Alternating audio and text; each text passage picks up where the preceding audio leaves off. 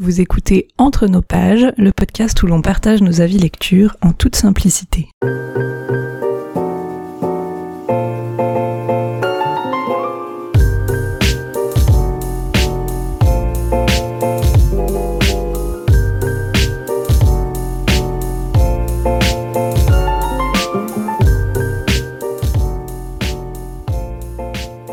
Bonjour Charlène Bonjour Colline alors, on est déjà au 17e épisode de, Entre nos pages, et puis aujourd'hui, on va vous parler un peu d'auto-édition. Qu'est-ce que c'est l'auto-édition? Bah, C'est le fait de publier ses livres sans passer par un éditeur traditionnel, et donc c'est des, des, écrivains et écrivaines qui ben, prennent toutes les casquettes en même temps, en fait. Donc, euh, écrire, euh, publier, euh, faire la promotion, faire la distribution, enfin voilà, il faut, il faut passer par toutes ces étapes-là en solo, et puis c'est quelque chose qui a pris beaucoup d'ampleur depuis, bah, depuis le livre numérique notamment, parce que ça a beaucoup moins de coûts du coup, vu qu'on doit pas euh, imprimer en avance un tas de livres qui vont peut-être rester euh, dans notre garage. Et puis depuis Amazon aussi, qui propose euh, de l'impression à la demande et des choses comme ça, donc qui facilite un peu, très peu, mais quand même un peu la vie des auto-édités. déjà, toi, Charlène, est-ce que tu en lis des auto-édités? Non, j'en ai lu très peu. Euh, vraiment, enfin quelques-uns. Et euh, d'ailleurs, on en avait échangé l'autre fois. Et euh, j'ai réfléchi depuis à ce que tu avais dit. et en fait, c'est vrai que c'est un circuit. Enfin, en fait, on, on tombe pas sur euh, ce catalogue des auto-édités si on n'est pas soit un peu dans les cercles, tu vois, euh, vraiment mhm. euh, Bookstagram et compagnie ou les blogs et, ce genre de choses, ou alors si vraiment on va pas chercher parce que déjà les catalogues dans les maisons d'édition sont énormes et Enfin, tu vois, si on prend du temps pour chercher des bouquins, bah là c'est encore pire pour les auto-édités parce que donc même si certains font leur promo et tout et qu'on en, on en entend parler, hein, mais euh, je veux dire c'est quand même plus compliqué de, de tomber dessus. Et puis le catalogue est tellement vaste aussi que voilà, faut vraiment, faut vraiment le vouloir. Donc euh, donc non, euh, j'en lis peu par, j'avoue un peu flemme de chercher, c'est pas bien, hein, mais mais voilà et et aussi parce que ouais c'est plus facile je trouve bah je choisis vraiment la, la facilité euh, d'aller euh, en librairie euh, et, et, voilà de prendre ce que je vois dans les rayons etc et du coup bah malheureusement pour enfin malheureusement je, je, suis pas sûre d'être une grosse perte hein, pour les, les autres édités mais mais voilà malheureusement je, je n'en lis pas du coup de ce fait-là. Il y a deux choses parce que oui, en plus, euh, enfin effectivement, euh, c'est plus difficile de les trouver, il faut les chercher, et en plus, comme il y a moins de, monde, moins de monde qui en lit, c'est plus difficile de trouver des recommandations aussi simplement pour savoir lesquelles prendre euh, parmi tout ce choix énorme, quoi. Enfin, c'est vrai que t'as rarement, t'as plus rarement quelqu'un qui va te conseiller un auto-édité où tu peux y aller les yeux fermés, quoi. Oui, tout à fait. Et comme je suis difficile en plus, après j'ai pas mal de, alors préjugés, je sais pas si c'est le mot, mais en tout cas ouais, je, vais avoir plus de mal, si tu veux, à me lancer dans un auto-édité. Parce que, euh, oui, c'est des préjugés et c'est nul, hein, clairement. Mais, euh, tu vois, j'ai cette image. Bah, en fait, euh, les auto-édités, la, la, première image que je veux en avoir, c'est tous ces auteurs, tu sais, quand tu es sur Instagram et que tu parles de bouquins, qui viennent euh, en privé te vendre leurs bouquins. Et, euh, et c'est nul parce que c'est pas du tout représentatif en plus de la communauté des, des auteurs auto-édités pardon. Mais euh, mais c'est vraiment cette image là donc l'auteur qui vient en privé qui te propose son bouquin soit en service presse soit qui t'envoie un mail pour un message pardon pour te dire de lire son bouquin et ça c'est juste c'est une horreur. Donc absolument tout le monde est d'accord pour dire que il faut pas faire ça qu'il y a, a pas pire comme méthode de de communication ou de marketing ou de ce que tu veux, mais euh, mais il y a une certaine une petite marge d'auteurs auto-édités qui le font, et c'est vrai que c'est la première image qu'on a des, des auteurs auto-édités en fait, parce que bah, les autres s'ils viennent pas te enfin tu sais si on les voit pas passer ou que ils viennent pas te harceler en, en privé mais c'est très bien hein, d'ailleurs qu'ils continuent à ne pas le faire. Mais euh, mais tu vois c'est vraiment la première image qu'on a et ça donne pas envie en fait. Et du coup c'est con parce que bah parce que c'est comme je disais pas du tout représentatif de l'ensemble des, des auto-édités. Mais malgré mhm. tout c'est euh, ouais ça donne direct une mauvaise image en fait où euh, tu sais comme dans les magasins les vendeurs quand t'es tranquillement en train de faire ta petite vie et puis qui sont là toutes les trois secondes je peux vous aider euh, est-ce que vous voulez que je vous donne des conseils etc c'est insupportable. Donc voilà c'est c'est le même et c'est vrai que du coup j'ai j'ai cette première image là qui me je me sens un peu euh, agressée, tu vois. Et, euh, et puis c'est dur de dire non. En plus, c'est bête, mais certains, encore une fois, dans cette euh, marge-là, qui viennent déjà te harceler alors que t'as rien demandé, ils, vont pas accepter les refus, ou ils vont très mal le prendre, ou tout de suite t'es une très méchante personne, ou alors ils comprennent pas pourquoi tu veux pas lire un livre qu'on te propose gratuitement. Et, et du coup, c'est très, ouais, je trouve ça très agressif en fait comme comme méthode de, de, promotion. Mhm. Et du coup, voilà, il y a, cette première image-là des auto-édités qui, euh, qui va me freiner un petit peu. Et bon, après, euh, j'ai, enfin, j'ai pu un peu passer au-dessus de ça quand euh, j'ai eu de bons contacts avec les quelques auteurs. Tous ceux que j'ai lus, enfin, tous ceux, j'ai dû en lire cinq hein, en tout dans ma vie, des, des bouquins auto-édités, mais euh, c'était tous dans le cadre de service presse. Et euh, je crois que c'est les auteurs qui m'avaient démarché, juste pour un où euh, j'avais fait moi la demande sur Livre Addict au tout début du blog, quand ils faisaient encore sur Livre Addict des services presse. Et, et voilà, mais du coup, c'est pas moi qui ai été, qui a particulièrement les, les chercher. Et en même temps, du coup, ça a fait de bonnes découvertes, mais voilà, j'ai quand même ce ce frein qui fait que je vais pas aller euh, chercher ce genre de livre.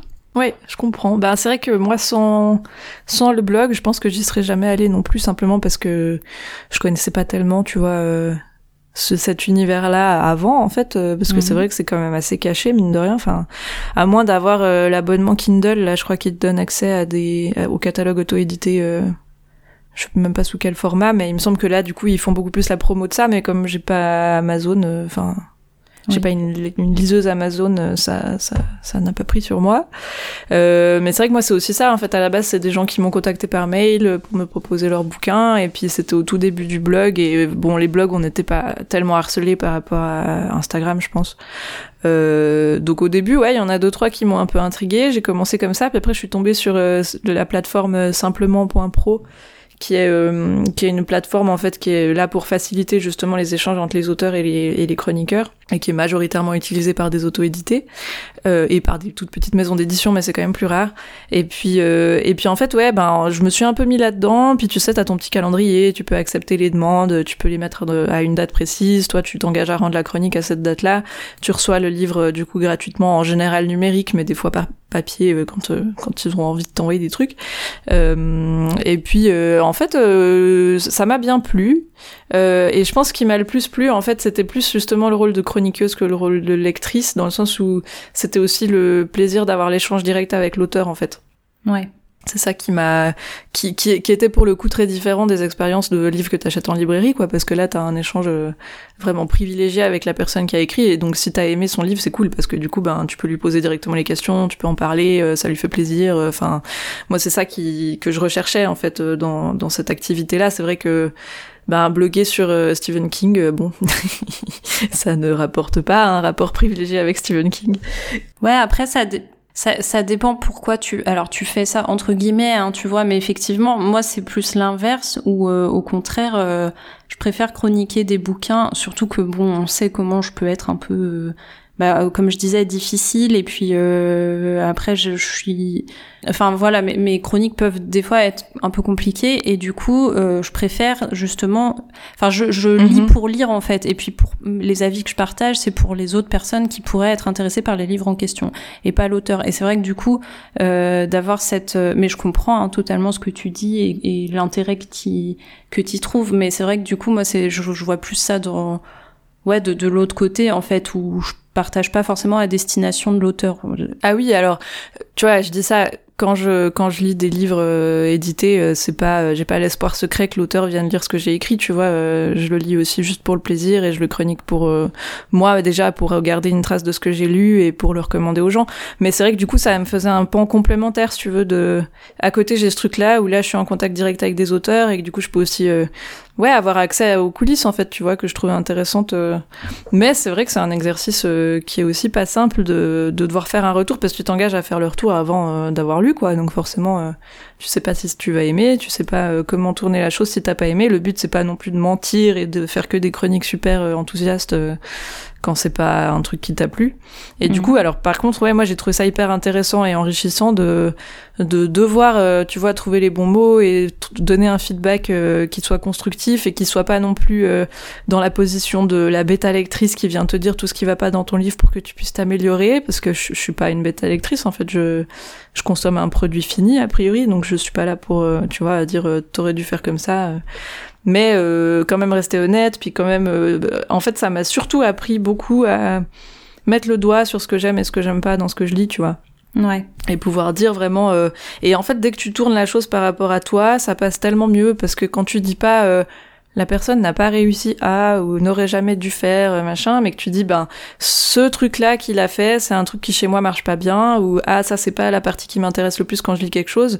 Bah il y a beaucoup moins de raisons qu'ils se sentent attaqués en fait parce que t'es pas en train de dire que c'est lui qui a fait faute t'es en train de dire que ça rencontre pas euh, la lectrice que tu es.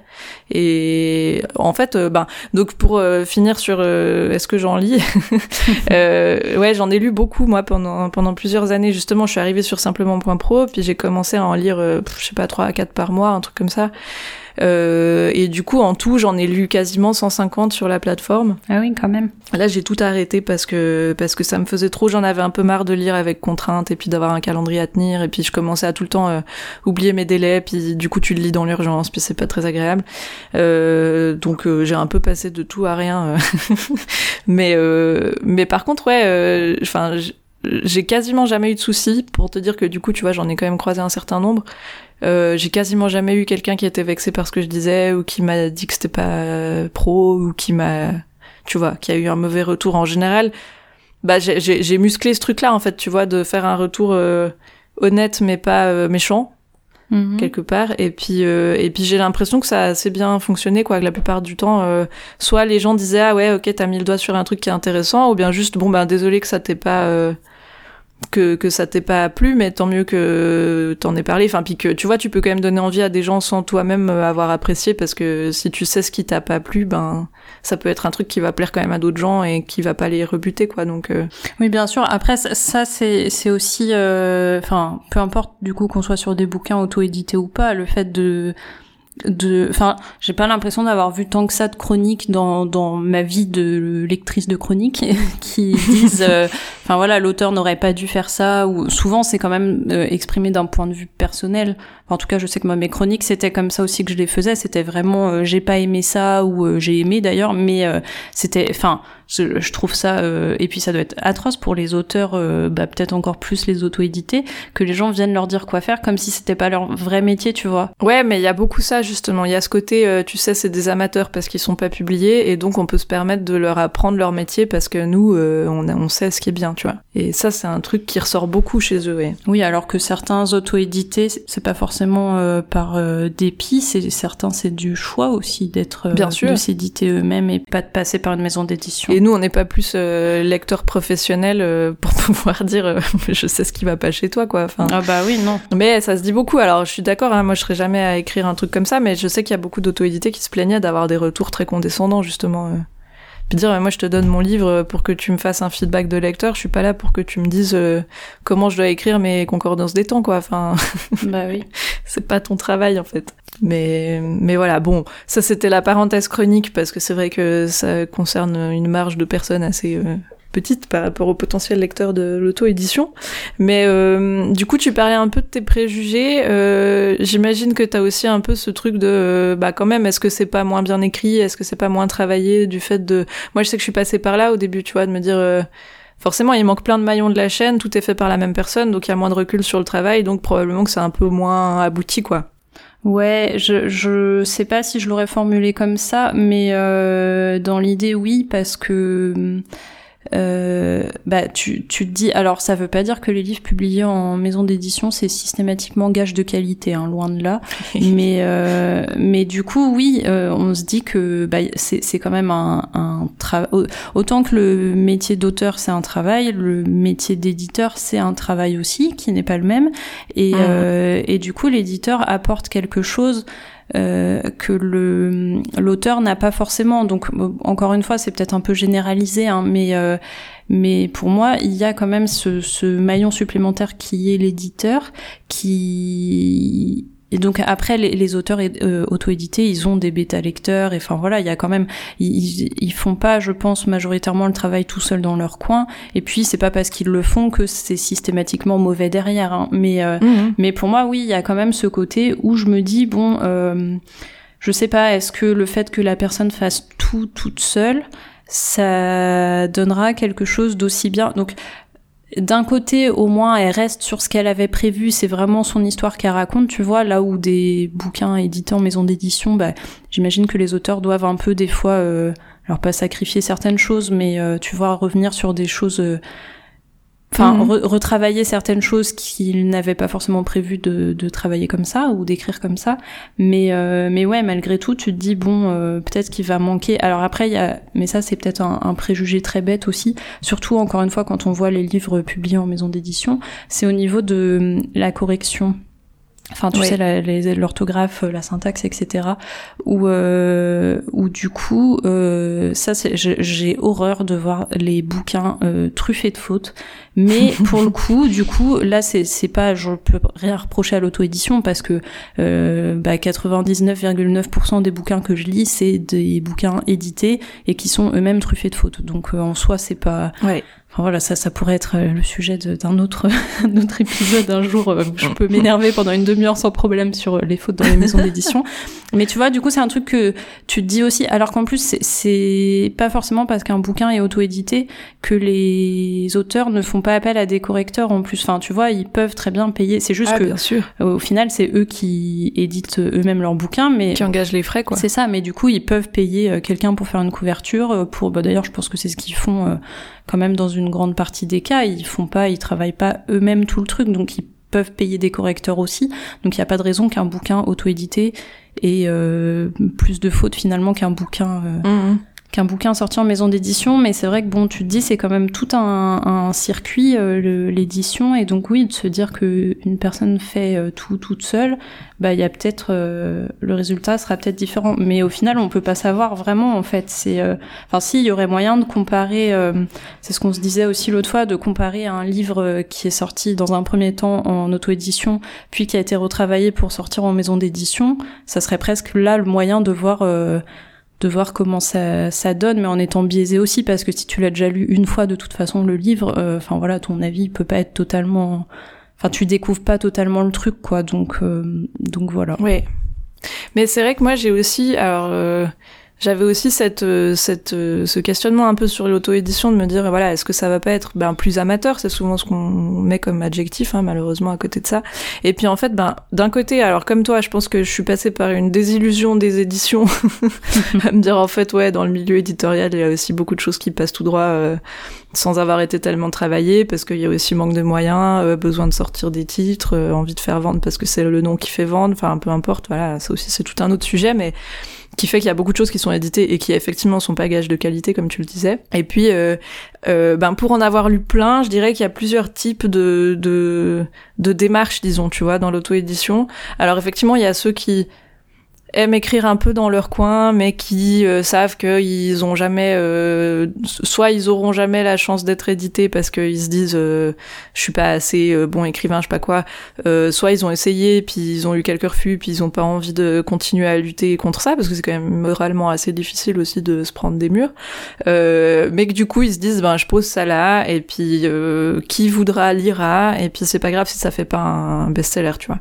Et du coup ça c'est plus soit des démarches personnelles ou de quelqu'un qui voulait livrer, tu vois, un, un bout d'histoire euh, pour euh, peut-être clore un chapitre de sa vie ou pour, euh, tu vois, exorciser quelque chose qu'il a vécu ou quelque chose. Et puis ça, du coup, ça donne souvent des trucs assez intimistes, mais qui effectivement seront peut-être pas poussés à leur maximum parce que le but c'était pas d'en faire un produit fini, exploitable, vendable, enfin, tu vois. Ouais. Et du coup, ça, ça va plus être des démarches personnelles que après, si toi tu lis, ben tu vas plus avoir un échange personnel avec la personne. En fait, tu vas te dire ah ouais. Euh, euh, bah c'est un sujet qui m'a touché parce que moi aussi j'ai pu vivre ça ou je sais pas mais mais tu vas moins euh, t'attendre à ce qu'il en écrive d'autres derrière et que ça devienne une plume que tu suis et enfin voilà.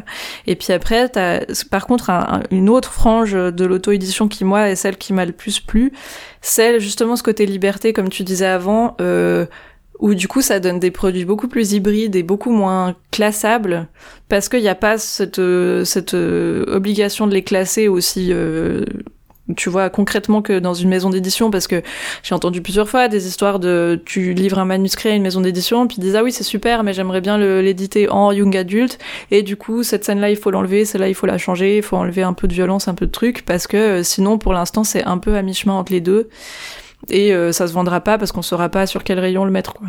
Ouais. Et du coup, t'as effectivement des histoires qui sont un peu tordues pour rentrer dans des cases de, de, ben, de vente, tu vois. Et, euh, et que dans ce, ce truc-là, ben, les, les auto-édités peuvent se permettre beaucoup plus euh, de, ouais, de jouer avec les genres, de faire des formats euh, qui rentrent un peu dans aucune case. Et ça, c'est un truc que moi j'aime beaucoup, tu vois. J'ai pu tomber vraiment sur des trucs très très curieux, quoi. Vraiment des polars écrits un peu en poésie, des trucs. Enfin, tu, tu, tu, ouais, ça te chamboule beaucoup tes codes. Oui. Et ça, ça j'ai trouvé hyper stimulant, ouais, de me dire ah ouais, en fait on peut, on peut beaucoup plus jouer avec euh, les mots que ce qu'on s'autorise des fois dans le truc traditionnel, tu vois. Mais bon, après faut tomber sur cela hein, aussi, c'est pas garanti que tu tombes bien, mais mais euh, mais ouais, j'ai bien, ce qui m'a le plus plu, c'est euh, ben le contact avec certains auteurs que j'ai gardé encore, tu vois. Il y a des gens que maintenant je suis de près et puis où on est même devenu un peu potes et puis et puis ouais partir sur des choses beaucoup moins classées et beaucoup moins lissées quoi Ouais, bah, c'est vrai que c'est l'intérêt aussi du coup de, de, ce genre de choses.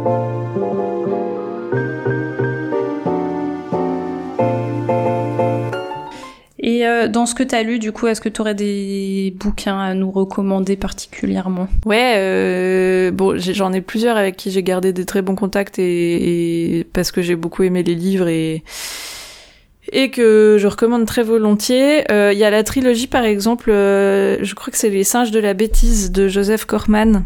Il y a euh, Mute, Blind et Deaf. Et ben c'est en français, hein, mais les titres sont en anglais.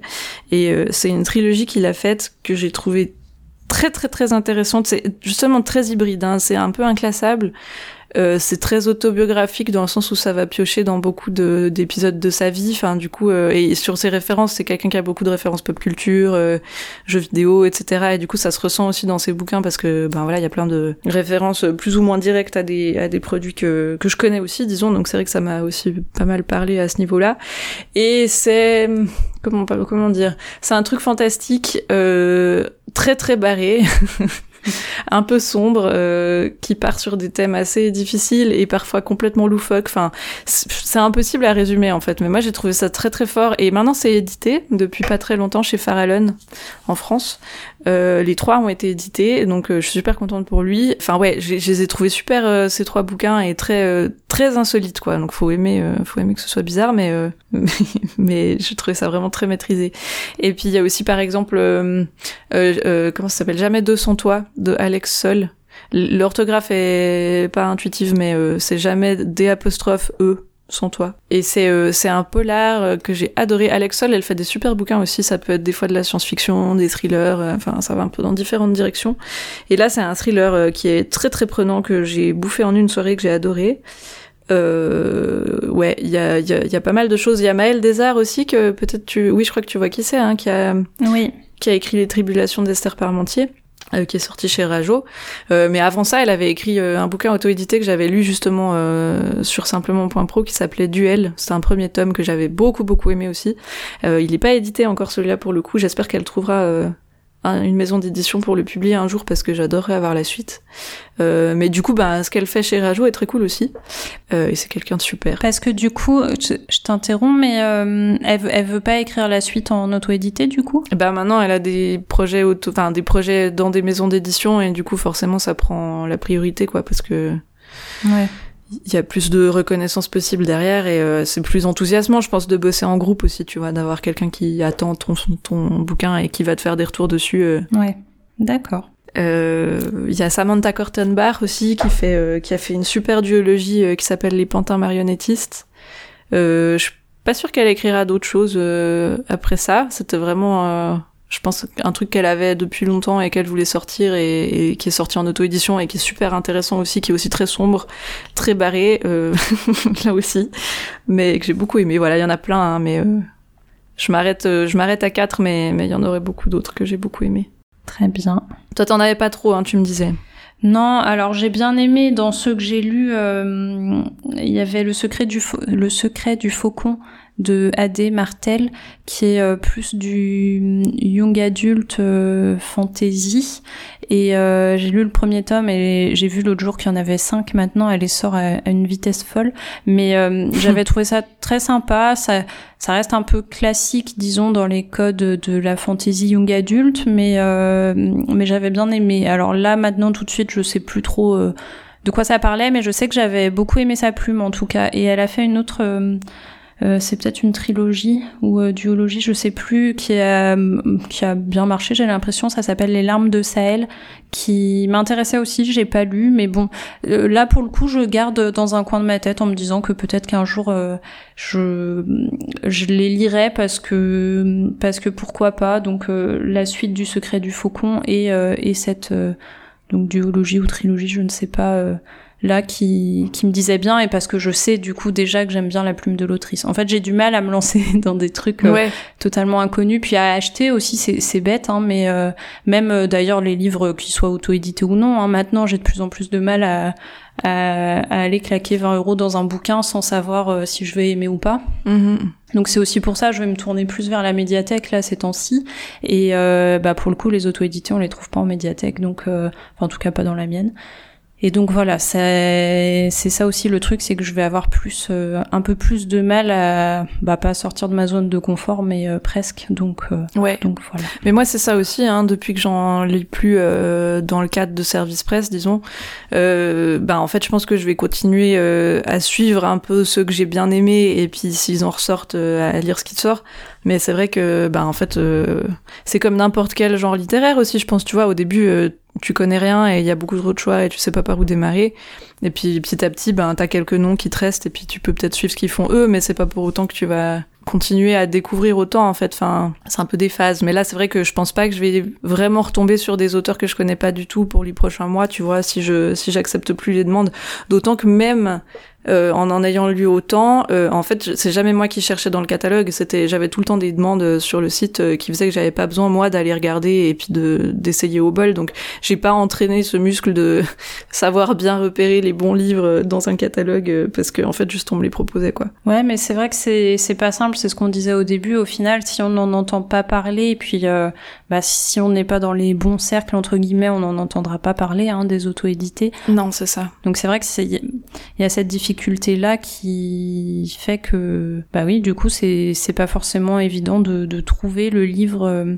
ah si il y a aussi ce que fait euh, Michael Bieli je crois que c'est ça son nom qui me tente bien euh, c'est la trilogie je sais pas si t'en as entendu parler Mardas le titre non, ça me dit rien. Bah voilà, ça a l'air, euh, ça a l'air sympa. C'est des gros pavés de fantaisie, mais euh, pareil, je me dis un jour peut-être quand j'aurai déjà lu ce que j'ai à lire et que j'aurai acheté les priorités de ma wishlist. Donc bon, ça, Enfin voilà, ça, ça veut dire euh, sûrement dans, dans très longtemps, mais, euh, mais pourquoi pas tenter aussi. Ah, il y a l'œuf de Tanglemore aussi, je voulais pas l'oublier celui-là, de Azael Jelil, vu que tu me parlais de gros pavés euh, fantasy, enfin là c'est des gros pavés fantasy, et c'est vraiment vraiment vraiment super, et j'étais très très très bluffée par cette saga fantasy. Voilà, pour comment recommander un truc moins chelou.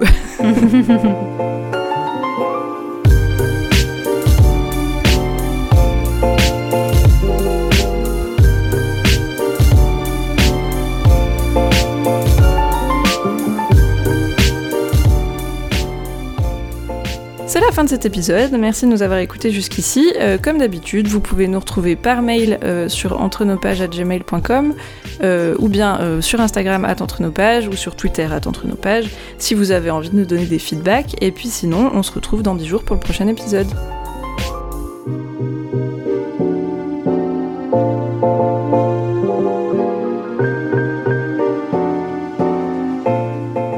Pour moi, il faut pas se dire euh, telle personne est auto-éditée parce que personne n'a voulu de son bouquin en maison d'édition, parce que, encore une fois, en fait, cet épisode va juste servir à taper sur les maisons d'édition. Mais euh, certains trucs publiés en maison d'édition, on peut. Alors après, encore une fois, les goûts, c'est très personnel. Hein. C'est pas parce que nous, on se dit euh, tel truc, mais pourquoi ça a été publié, que on vient se positionner à la place justement d'un éditeur ou de qui que ce soit qui mhm. serait professionnel de, de ça. C'est juste que bah voilà, ça, ça nous convient pas, enfin c'est pas ce qui nous plaît, mais après ça peut très bien trouver son, et puis généralement ça trouve son public sans problème. Hein.